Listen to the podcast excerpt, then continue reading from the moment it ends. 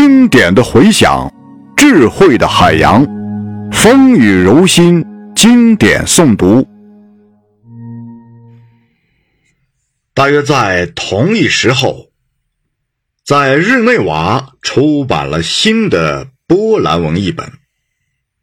随后又于1885年在哥本哈根，作为社会民主主义丛书的一种。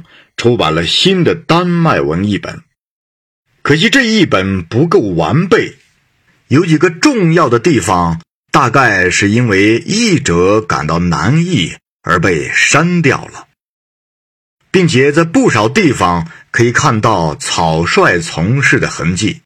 尤其令人遗憾的是，从译文中可以看出，要是译者较为细心一点。他是能够把它译得很好的。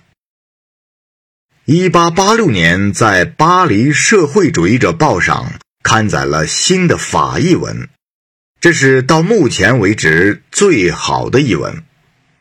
同时，又有人根据这个法文本译成西班牙文，起初刊登在马德里的社会主义者报上，接着又印成单行本。《共产党宣言》，卡·马克思和福恩格斯著，马德里社会主义者报社，爱尔兰科尔特斯街八号。这里我还要提到一件可笑的事：在1887年，君士坦丁堡的一位出版商收到了阿尔明尼亚文的宣言译稿。但是这位好心人却没有勇气把这本属有马克思的名字的作品刊印出来，竟认为最好是由译者本人冒充作者。可是译者拒绝这样做。在英国多次刊印过好几种美国译本，但都不大确切。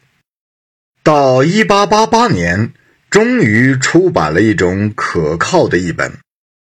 这个译本是由我的友人塞米尔·穆尔翻译的，并且在复印以前，还由我们两人一起重新校阅过一遍。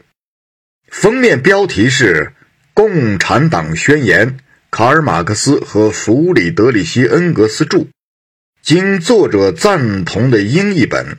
由弗里德里希·恩格斯校订并加上注释。一八八八年，伦敦威廉·里夫斯东中央区弗里特街一百八十五号。这个版本中的某些注释，我已把它们收入本版。宣言有它本身的经历，它出现的时候。曾受到过当时人数尚少的科学社会主义先锋队的热烈欢迎。第一篇序言里提到的那些译本，便可以证明这一点。但是不久以后，他就被那随着1848年6月巴黎工人失败而抬起头来的反动势力排挤到后面去。而在1852年11月。科伦共产党人被判刑之后，他更被依法宣布为非法了。随着与二月革命相联系的工人运动退出公开舞台，宣言也退到后面去了。